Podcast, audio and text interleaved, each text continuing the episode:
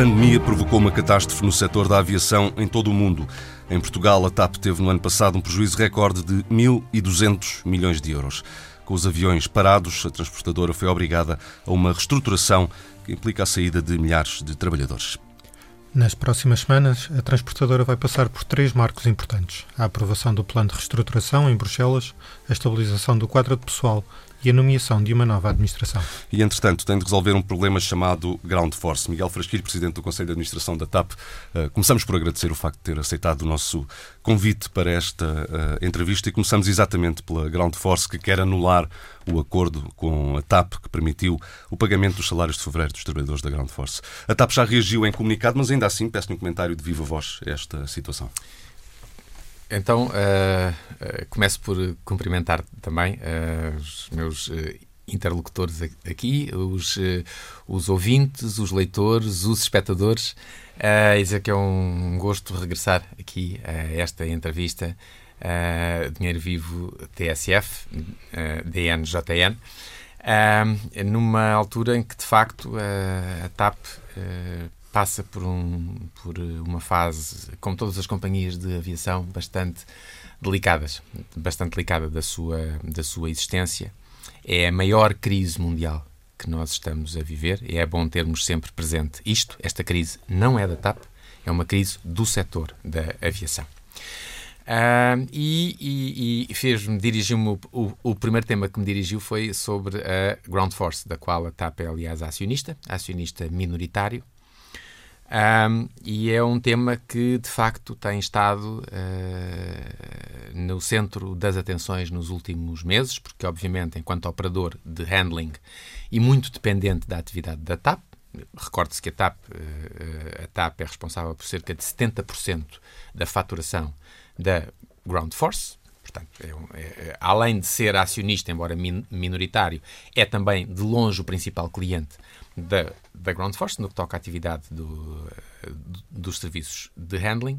E, portanto, nós, desde que as dificuldades da Ground Force começaram a tornar mais visíveis, nós tivemos sempre, nós TAP, estivemos sempre na linha da frente do apoio à Ground Force. Esse apoio começou a ser realizado em agosto do ano passado e decorreu até até uh, janeiro deste ano, numa primeira, numa primeira, numa primeira fase. Uh, uh, e começou com o adiantamento de faturas que se venceriam umas semanas depois, depois evoluiu para, uh, para serviços que haveriam de ser prestados no, futuro, porque, recorde-se, a TAP também não pode prestar este apoio enfim, é, que seria, que em circunstâncias normais poderia ser feito de outra forma, porque a TAP está num programa de reestruturação que foi entregue junto da uh, Comissão Europeia. Portanto, e já falaremos sobre as regras deste, deste, deste programa. E, portanto, foi dentro deste, deste contexto, deste âmbito, que nós, uh, sempre com o pensamento uh, nos trabalhadores e nas dificuldades que a Ground Force atravessa, e atravessava na altura já, que nós nos dispusemos a apoiar a ground force. Porque é de facto é importante para a atividade da TAP. Sem handling, a TAP não voa.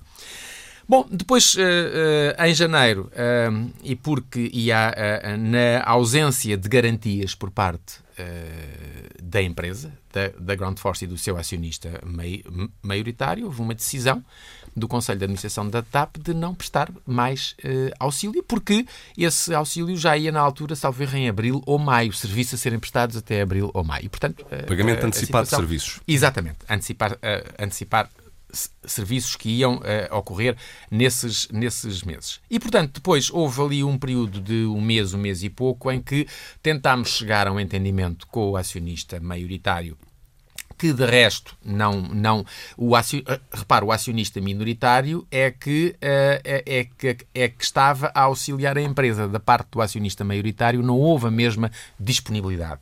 Nunca houve de resto um, e portanto entre fevereiro e março em fevereiro dá-se a situação de os salários não terem sido não terem sido pagos.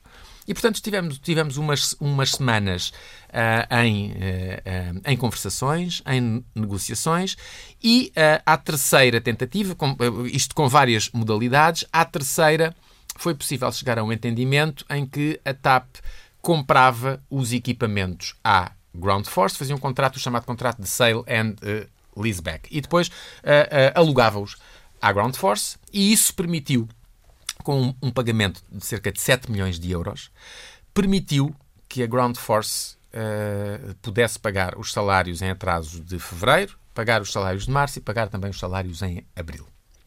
E, portanto, é disto que estamos a falar. Uh, foi um contrato que foi assinado em meados de março, Uh, e este dinheiro, uh, este montante que entrou na Ground Force, eu quero deixar isto aqui muito claro, é um montante que foi disponibilizado pelos contribuintes portugueses. Porque são os contribuintes portugueses a quem eu quero deixar aqui uma palavra de profundo agradecimento e reconhecimento que estão neste momento a apoiar a TAP.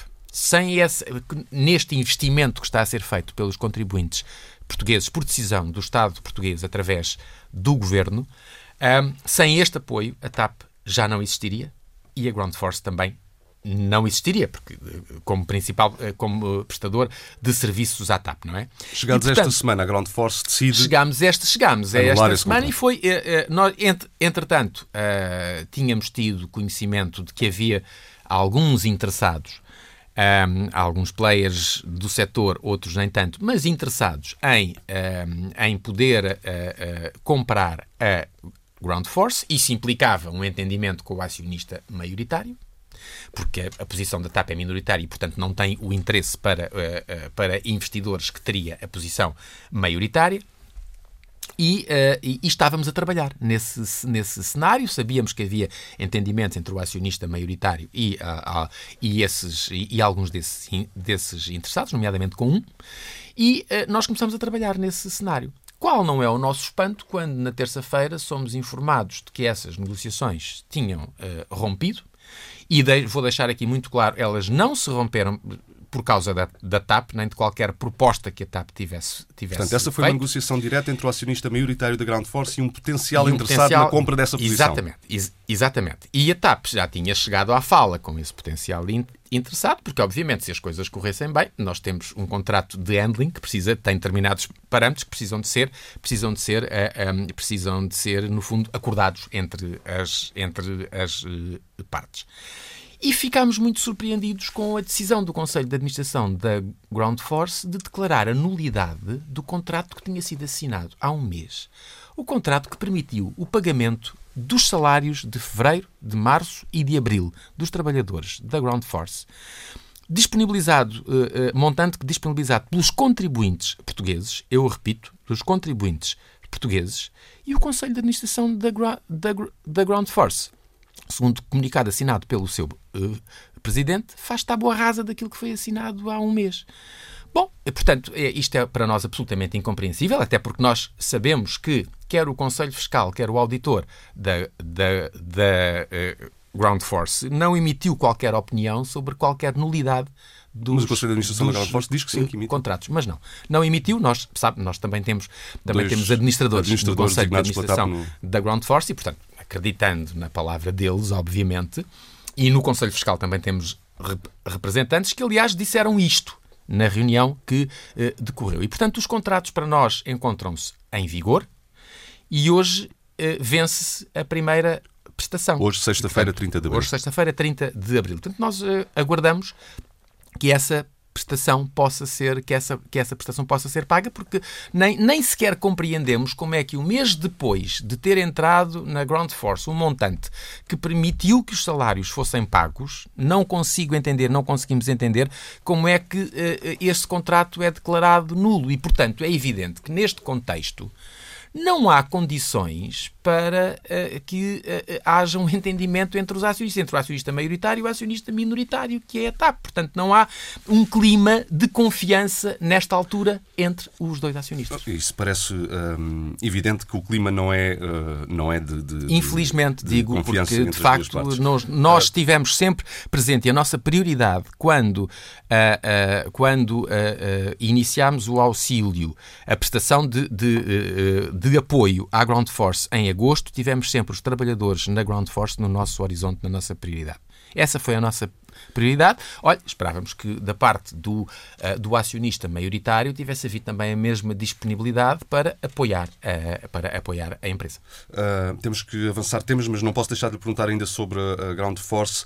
A Ground Force acusa a TAP de chantagem e queixa-se que este acordo é muito lesivo para a empresa. Olha, um acordo que assinou há um mês. Eu Mas eu queria, eu queria perguntar, uh, Miguel Frasquilho, qual é o retorno que a TAP tem deste, podemos olhar para ele como um investimento de 7 milhões de euros?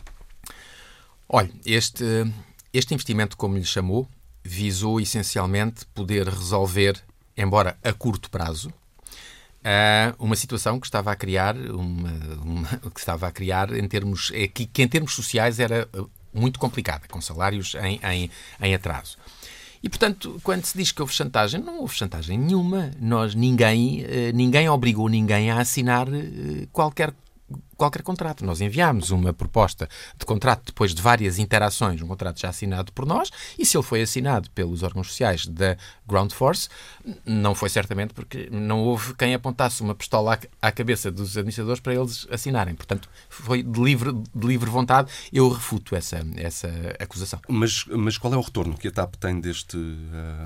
O retorno é poder, obviamente, poder aqui ter, uh, uh, assegurar. Do ponto de vista financeiro, seu... há um retorno ou não? Do ponto de vista. Não, não foi com esse, não, não foi com esse, com esse objetivo que, que este investimento, como lhe chamou, eu prefiro chamar este, este apoio, foi feito. Foi, ele tinha que haver uma, uma garantia. Repare, nós não, não, não poderíamos continuar a apoiar financeiramente sem haver as garantias, tinha uma, havido uma decisão do Conselho de, de, de, de Administração da, da TAP, e, portanto, é, é, no fundo, aqui o que se tentou preservar foi uma normalidade dentro da vida da empresa. Agora, devo, devo dizer-lhe, no contexto que estamos a viver, um, e desta falta de confiança que existe, nós fomos, nós fomos confrontados esta semana com uma inversão total do cenário em que estávamos a trabalhar. Isto foi feito na, na, na terça-feira. No dia em que estamos aqui a falar, passaram dois dias e meio sobre, essa, sobre, esse, sobre esse dia. Portanto, nós temos vindo a trabalhar agora não na mesma, não na mesma direção que, que anteriormente. Estamos a trabalhar intensamente e a única coisa que lhe posso dizer nesta altura é que há um cenário que está completamente excluído por decisão do governo português, que é a nacionalização. De resto, nós não podemos excluir qualquer cenário, além desse, para a Ground Force. Uh, para terminar este tema e também pedindo-lhe uma resposta tão sintética quanto for possível, um, é possível resolver este problema da Ground Force com este acionista maioritário? Eu diria que me parece difícil. Entrando agora um bocadinho na, na, TAP, desde o início de 2020 já saíram mais de 2 mil pessoas da empresa e ainda terão de sair mais de 400 ou 500. Este objetivo vai ser atingido só com medidas voluntárias ou o cenário de despedimento coletivo continua em cima da mesa? Bom, vamos então, de, eu, eu, este é um, é um tema extremamente sensível por vários motivos, porque cada pessoa é uma pessoa, é um caso, as pessoas não são números. Um, e nós temos tido, eh, de facto, este é um, é um processo. Repare, nós estamos aqui a, a falar de um processo uh, em relação ao qual nenhum dos administradores, nenhum dos responsáveis da TAP gostaria de estar envolvido. Nenhum gestor, diria eu, gostaria de estar envolvido uh, num processo deste género, porque isto implica mexer com a vida das pessoas, implica medidas muito duras, uh, gravosas, e, portanto, gostaríamos muito de não estar a passar por isto na TAP.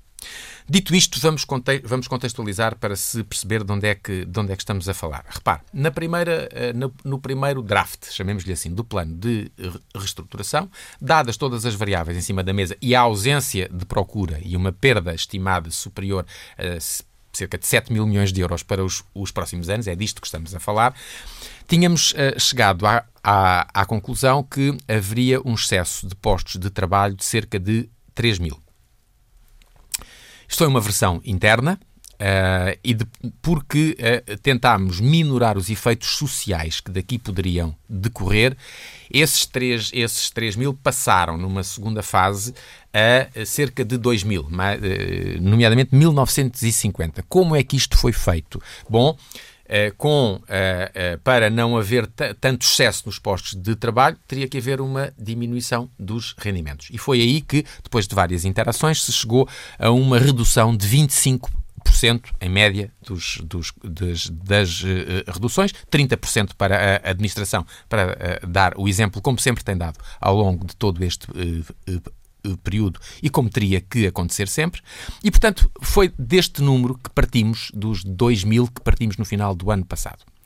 Depois ocorreram as negociações com os sindicatos nos primeiros meses deste ano. Essas negociações não foram fáceis. Eu queria aqui deixar uma palavra de muito apreço para a postura muito construtiva que tivemos por parte de todos os sindicatos do grupo, do grupo TAP. Não é fácil para um sindicato, não é fácil para a administração, para mim, para o CEO, mas também não é fácil para os sindicatos. Chegar a um entendimento num acordo que prevê uma redução de postos de, de trabalho e prevê reduções salariais, para só falar em algumas vertentes, aquelas que são as uh, uh, principais. Bom, esses acordos permitiram salvar cerca de 750 postos de trabalho. Depois tivemos a primeira vaga de medidas voluntárias, onde aderiram um pouco mais de 600 trabalhadores. Tivemos também, isto foi durante os meses de fevereiro e março, decorreram, salvo erro, foram seis ou sete semanas. Depois, candidaturas à, à Portugália uh, Airlines, porque esta redução de efetivos é na TAP SA, na Portugália não. Uh, uh, tivemos cerca de. poderão ir até 50. E tivemos a segunda vaga de medidas voluntárias, onde os resultados estão a ser ultimados, mas uh, há, há, há volta de 100, uh, de 100 uh, candidaturas. Tudo Pronto, somado. isto deixa-nos, no total, com os tais entre 400 a 500 postos de trabalho em excesso, que é a situação a que chegamos. E agora estamos numa fase em que esses trabalhadores que foram identificados estão a ser, estão a ter entrevistas individualizadas com o Departamento de Recursos Humanos e eu diria que é um processo que nós esperamos que possa decorrer o mais da forma mais tranquila possível. Eu não vou dizer que é um processo que está a correr bem, porque eu sinceramente não acho que um processo destes possa correr bem. Estamos a tratar, estamos a tratar da vida das pessoas, do seu trabalho e, portanto, eu não emprego esses Mas vai ser possível evitar o despedimento coletivo? Esse seria o nosso objetivo. Não, não, não, não lhe consigo responder ainda porque ainda estamos uh, a meio do, do processo. Vamos ter mais umas semanas em que estas entrevistas individuais, estas reuniões individuais vão decorrer. Nós ficaríamos, apesar de ser um processo muito duro e pelo qual nós gostaríamos de não estar a passar, mas uh, uh, esse seria o nosso objetivo, era que não houvesse nenhum caso de, de despedimento coletivo, ou seja, zero não sabemos, não posso dar aqui nenhuma garantia de que isso venha a ocorrer, como é, como é evidente. O plano de restauração previa que o quadro pessoal diminuísse para cerca de 6.600 trabalhadores. É verdade. Mas isto foi um plano entregue em dezembro. Este Sim. número mantém-se? Este número mantém-se. Deixe-me dizer-lhe porque é que este número se mantém. Eh, vai-me dizer que o primeiro trimestre deste ano foi pior do que tínhamos antecipado. Eh, eh, este número mantém-se porque o plano que nós fizemos era um plano bastante cuidadoso. Cuidadoso, cauteloso, resiliente. Isto foram qualificativos que eu, que eu ouvi, foi a minha percepção nas reuniões que tivemos com a Comissão Europeia. Nós tínhamos, um que entregar, tínhamos que entregar um plano credível em Bruxelas. Não podíamos chegar lá com um plano otimista. Não, o plano tinha que ser conservador e foi isso que nós fizemos. E, portanto, mesmo assim, o primeiro trimestre decorreu pior do que aquilo que nós tínhamos antecipado. E neste momento também posso dizer dizer, para enfim, tentar dar aqui alguma boa notícia ou notícias menos, menos más, estamos a assistir já com, uh, uh, uh, com o plano de, vac de, vacinação que está em marcha, não só cá, mas na, na, Europa, um pouco por todo, por todo o mundo, estamos a assistir a um aumento das reservas já. E esperamos, repare, para, para contextualizar, nós em fevereiro tínhamos mais de 90% da nossa operação parada estávamos com 7 a 8% dos voos. Março foi muito parecido. Em abril já vamos para um patamar acima, alguns entre os 10 e os 20% de voos. Esperamos chegar ao verão com, por comparação com o último ano normal, que foi 2019, esperamos chegar com uma operação a rondar os 60% do que tínhamos em 2019. Já seria positivo. E, portanto, o ano é composto por quatro trimestres, não é composto, felizmente, só pelo, só, só pelo primeiro trimestre e, portanto, nós não estamos a trabalhar com um cenário questões... para o conjunto do ano que não seja o do plano de íamos, reestruturação. Íamos falar de questões operacionais um bocadinho mais à frente, mas já que uh, tocou o tema, pergunto rapidamente uh, desse aumento de reservas que a TAP vai notando, Uh, o caso particular do Reino Unido, como é que tem sido o. É um mercado importante e portanto, é, é um mercado muito importante. Não é, o, não é o mais importante. O mais importante para a TAP, como sabe, é o Brasil. Mas para o turismo uh, português é muito importante. Uh, certo, mas, e, e, portanto nós assistimos também a um aumento das reservas e da vontade de, via, de viajar quando, uh, foi, foi, for, quando voltaram as autorizações para que pudéssemos voar para o Reino Unido e para o Brasil. Portanto, esperamos, até porque o Reino Unido está bastante avançado em termos de vacinação, é, é, salvo erro, é o país mais avançado da Europa e Portugal está também com resultados que são muito positivos. Nós, não, não to, to, toda a gente sabe que em janeiro e, até ao princípio de, de fevereiro chegámos a ser o pior país da União Europeia e agora somos o melhor, com larga vantagem. Portanto, isso também, em termos de credibilidade internacional e em termos de vontade que as pessoas têm de viajar para o nosso país, isso também é muito bom. Portanto, Mas... nós esperamos que isso tudo contribua. Mas... É, é, é, conjuntamente com o plano de vacinação que oxalá corra um, como previsto ou até melhor do que o o, o previsto, que isso contribua para termos um verão que se possa, de alguma forma, aproximar de uma Mais normalidade já vamos retomar o tema, da, o tema operacional da TAP, mas para já vamos regressar ao aqui, plano de reestruturação. Só para terminar aqui o plano de reestruturação, a TAP usa um algoritmo para selecionar os trabalhadores para as rescisões? Vamos lá ver. É, esse, esse, isso, tem que, isso, isso tem que ver com a forma. Os critérios têm que ser critérios objetivos. E, portanto, nós tivemos com a consultora que está a trabalhar connosco, que é a BCG, fizemos um, um, um acordo para processamento de dados. O algoritmo foi construído com base em critérios que são, que são uh, objetivos, têm a ver com a experiência, têm a ver com o absentismo, têm a ver com o custo, com o salário. Portanto, todos esses, uh, uh, todos esses, todos esses critérios foram devidamente ponderados. Agora, isto não significa que. Vamos lá ver, se o algoritmo fosse aplicado cegamente, isso poderia ser alvo de críticas, mas como eu lhe disse ainda há pouco, cada caso é um caso. E, portanto, é evidente que as pessoas, no momento em que será tomada a decisão sobre a sua saída ou não saída, garanto-lhe que o, o, o, algoritmo não atua por, por si só. Mas a, a denúncia é que hum, haverá casos em que o algoritmo é quando olha para o absentismo, é não. é cego aos motivos que levaram ao absentismo. Há mesmo mas, mas é exatamente, e é exatamente por isso. É, pedrogam é, e que terá sido chamado uh, porque houve absentismo. Mas é exatamente por isso que depois há um temperamento em termos de decisão por parte do Departamento de Recursos Humanos e por parte dos responsáveis por parte da gestão da empresa. Mas... E todas as regras do, uh, do regime geral de proteção de dados foram cumpridas pela TAP. Mas uh, um, Considera que há algum acerto a fazer ao, ao, ao algoritmo? Por exemplo, estas questões de o absentismo por via de dias de luto, por exemplo?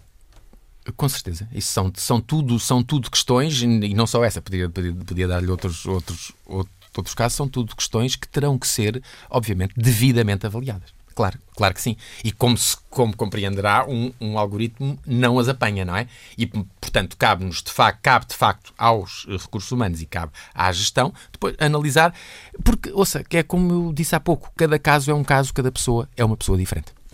Nas próximas semanas, a Comissão Europeia deverá aprovar uh, o plano de reestruturação, mas o histórico mostra que Bruxelas raramente aprova, seja o que for, sem pedir alterações, contrapartidas, novas condições. Uh, dos contactos que vai tendo, das impressões que vai recolhendo uh, de, da Comissão Europeia, antevê que sejam exigidas muitas alterações em relação àquilo que a TAP uh, propôs? Eu já o referi aqui há pouco. Acho que o plano foi, é a minha percepção, eu acho que o plano foi recebido de forma construtiva e de forma positiva em Bruxelas. As reuniões que temos tido, os contactos que temos tido com a, com a Comissão Europeia, nós não temos estado em, em todas, elas são lideradas pelo governo eh, português, em representação do Estado, que é o acionista muito maioritário da TAP, mas a percepção com que tenho ficado é uma percepção de facto que hum, o plano foi, eh, foi uh, uh, avaliado de forma positiva, terá sido avaliado de forma positiva e construtiva em Bruxelas. Eu diria uh, mais os acordos a que chegamos com as, as, estruturas sindicais, portanto, com os trabalhadores, também foi muito apreciado em, em Bruxelas. Isto já se sabe que nestas, eh, com estes acordos, obviamente, há ligeiros desvios ao plano original, senão é, é, é isso que significa negociar, não é? Negociar é para nos entendermos e, portanto, há cedências de ambas as de, das partes envolvidas. Sabe-se que isso aconteceu, isso não foi também visto como um problema pela Comissão Europeia. Portanto, se me pergunta se eu estou otimista, estou. Estou otimista, acho dentro de um realismo que temos que ter e eu, eu espero, esperamos na, na, na, na TAP que, um, o, esse, que, que o plano possa ser aprovado durante o mês de maio pela, pela Comissão Europeia. Uh, é natural que haja medidas que sejam que, que, devam ser propostas, elas têm vindo a ser discutidas, mas medidas mais gravosas para os trabalhadores eu não estou, sinceramente, não penso que elas vão ocorrer. Era, era o que eu ia uh, perguntar a seguir. Eu imaginei, não, não eu, eu que, imaginei do ponto de vista da reestruturação da, da, das medidas mais duras para o quadro de pessoal, que não, não. Que não haja novas exigências ou exigências. Não, não. Nós temos, nós temos previsto um quadro de pessoal que foi que foi eh, dimensionado para o próximo ano, já, porque precisamente pensamos que a, que a retoma eh, virá e ela acontecerá durante este ano e, e, e será Uh, será confirmada no próximo, pelo menos assim esperamos. O nosso quadro de pessoal andará à volta de 7.500 pessoas.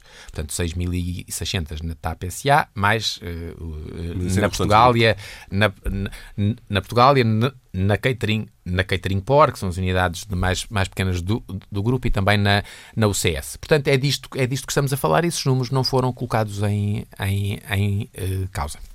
No médio e longo prazo faz sentido ponderar a privatização da TAP ou é melhor para o país que o Estado Repare, isso, isso Vamos lá ver, isso o próprio Estado, através do, do Governo, já, já o disse. Logo que queira, que logo, logo que haja condições no mercado e seja razoável que isso aconteça, porque é, é, é a intenção do Estado português encontrar um parceiro privado, como aconteceu no passado, e, como, uh, e como, segundo se sabe, uh, existiram conversações antes da pandemia para que isso pudesse ter acontecido. Não, não aconteceu, portanto, não vale a pena uh, voltarmos ao passado, mas essa é a intenção de facto. Agora, repare, nós estamos num contexto em que hoje mesmo uh, parceiros, potenciais parceiros estratégicos para a TAP que pudessem vir a, a, ser acionistas estão impedidos de o fazer devido aos auxílios que têm recebido dos respectivos Estados uh, e, e, e, que impedem que esses investimentos possam ser hoje efetuados. Portanto, temos que aguardar que o mercado se normalize para que essa questão possa voltar a ser colocada em cima, em cima da mesa. Pá, nós estamos a falar do setor que foi mais atingido pela pandemia, que esteve desde o início na linha da frente. Era impensável ouvir ou ver o governo americano a intervir diretamente, o Estado americano a intervir diretamente nas companhias aéreas americanas. E foi o que, e foi o que aconteceu. Isto era impensável. Na prática, na, na, na pátria do capitalismo, acontecer uma, uma coisa destas, mas foi exatamente o que aconteceu. Porquê? Porque as empresas não iam sobreviver. E isto aconteceu um pouco por todo o mundo. Aconteceu também na Europa, aconteceu em Portugal. A TAP não foge à regra e os resultados que o Hugo há pouco referiu, eles estão em todas as suas vertentes bastante em linha, em linha com, com, as nossas congêneres. E devo-lhe dizer que se não fossem algumas Rúbricas uh, meramente contabilísticas que cautelarmente e precisam de ser confirmadas em Assembleia Geral, que se realizará também, alguns durante as próximas semanas, essas, essas rúbricas como ativos para impostos, dif, uh, uh, para impostos diferidos. E, é uma questão e, muito técnica e, que não vale a pena desenvolvermos. Eh, não, não, não, não, não. E, não mas, mas uma, uma rúbrica de verbas que foi inscrita para a reestruturação, portanto, rúbricas contabilísticas, eu posso lhe dizer que o resultado até teria sido ligeiramente melhor do que o previsto no plano de uh, de reestruturação. Esta eh, semana, num artigo publicado na comunicação social, assinado de resto por si pelo presidente executivo da companhia, eh, apresentou dados para provar que o país tem a ganhar com o resgate da TAP. Mas esses dados são trabalhados pela própria TAP. Eh, não seria mais convincente, não faria mais sentido apresentar um estudo independente? Esses dados foram, foram trabalhados pela própria TAP, diz e bem, e ainda bem que toca nesse ponto, porque eu acho que é importante. Um, mas, mas também foram validados do ponto de, do ponto de vista científico. E, portanto, eu estou muito seguro quanto a esse estudo que foi apresentado e que mostra claramente, é evidente que, sendo eu Presidente do Conselho de Administração da, da TAP poder-me a dizer, também não esperávamos que tivesse, essa, que tivesse outra opinião diferente dessa. Certo, mas nós uh, tentámos trazer uma contribuição quantitativa para o debate que pudesse, de facto, medir o retorno que a TAP dará à economia portuguesa até 2030, porque até 2030, por dois motivos. Primeiro, porque os próximos anos serão completamente atípicos. Os próximos 3, 4 anos são anos em que se espera que a recuperação aconteça, mas não serão anos ditos normais. E depois, porque até 2031 a TAP tem que caminhar sozinha. Depois deste plano, a TAP não pode voltar a pedir ajuda a Bruxelas, nem ao Estado. Eh, português. E, portanto, a TAP tem que caminhar sozinha a partir daí e tem que ter as condições para ser sustentável e rentável.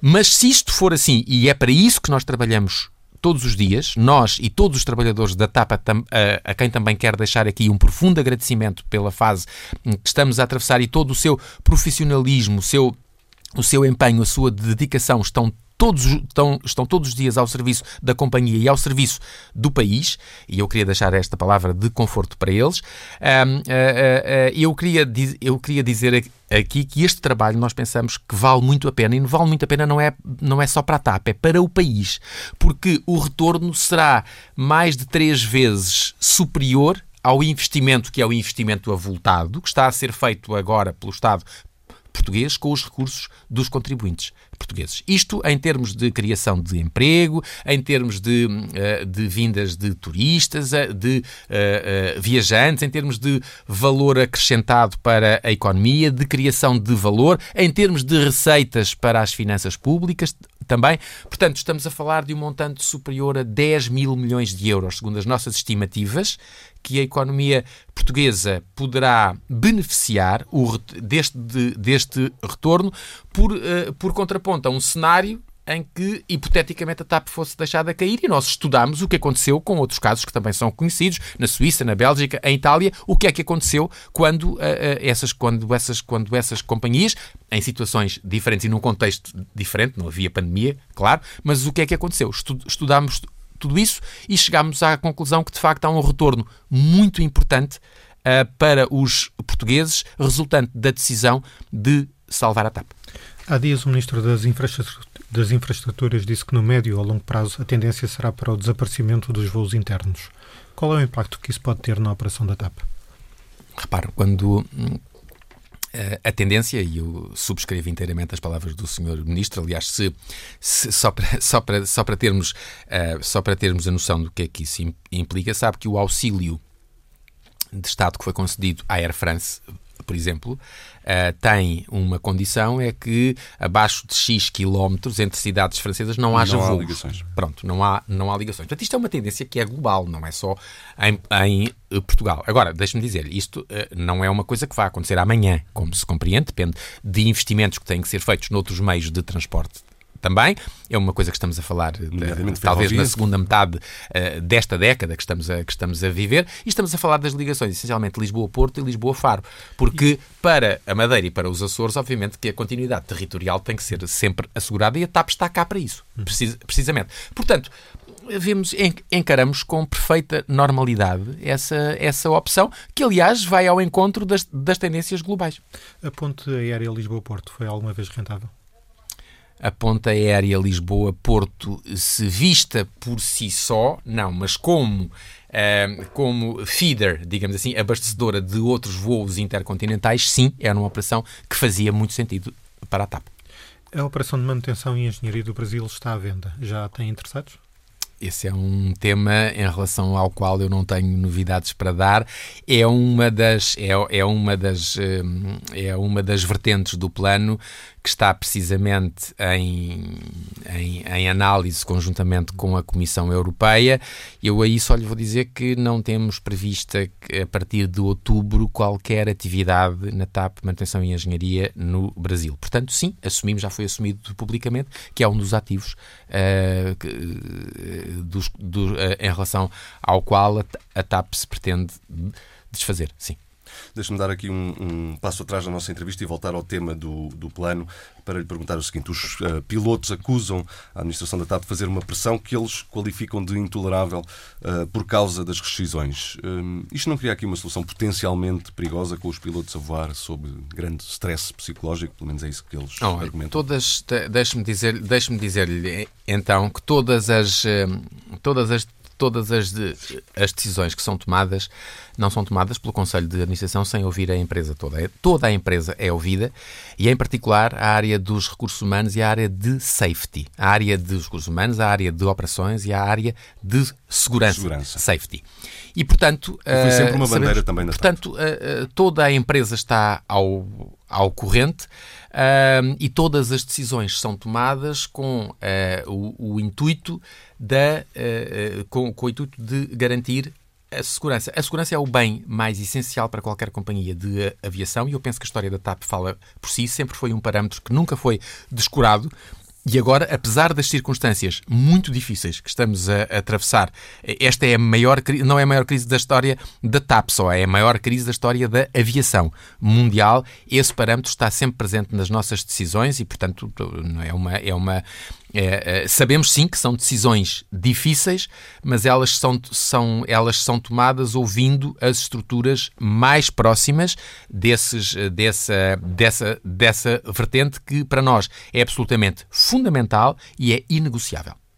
Uh, ainda sobre o plano de reestruturação, a Comissão Europeia tem obrigado outras companhias que estão a passar por fenómenos semelhantes, ou processos semelhantes ao da TAP, a reduzirem slots nos respectivos hubs, para os ouvintes que não acompanham estas matérias, a, a reduzirem o número o de número partidas, de o, número o número de voos, de voos nos respectivos aeroportos principais.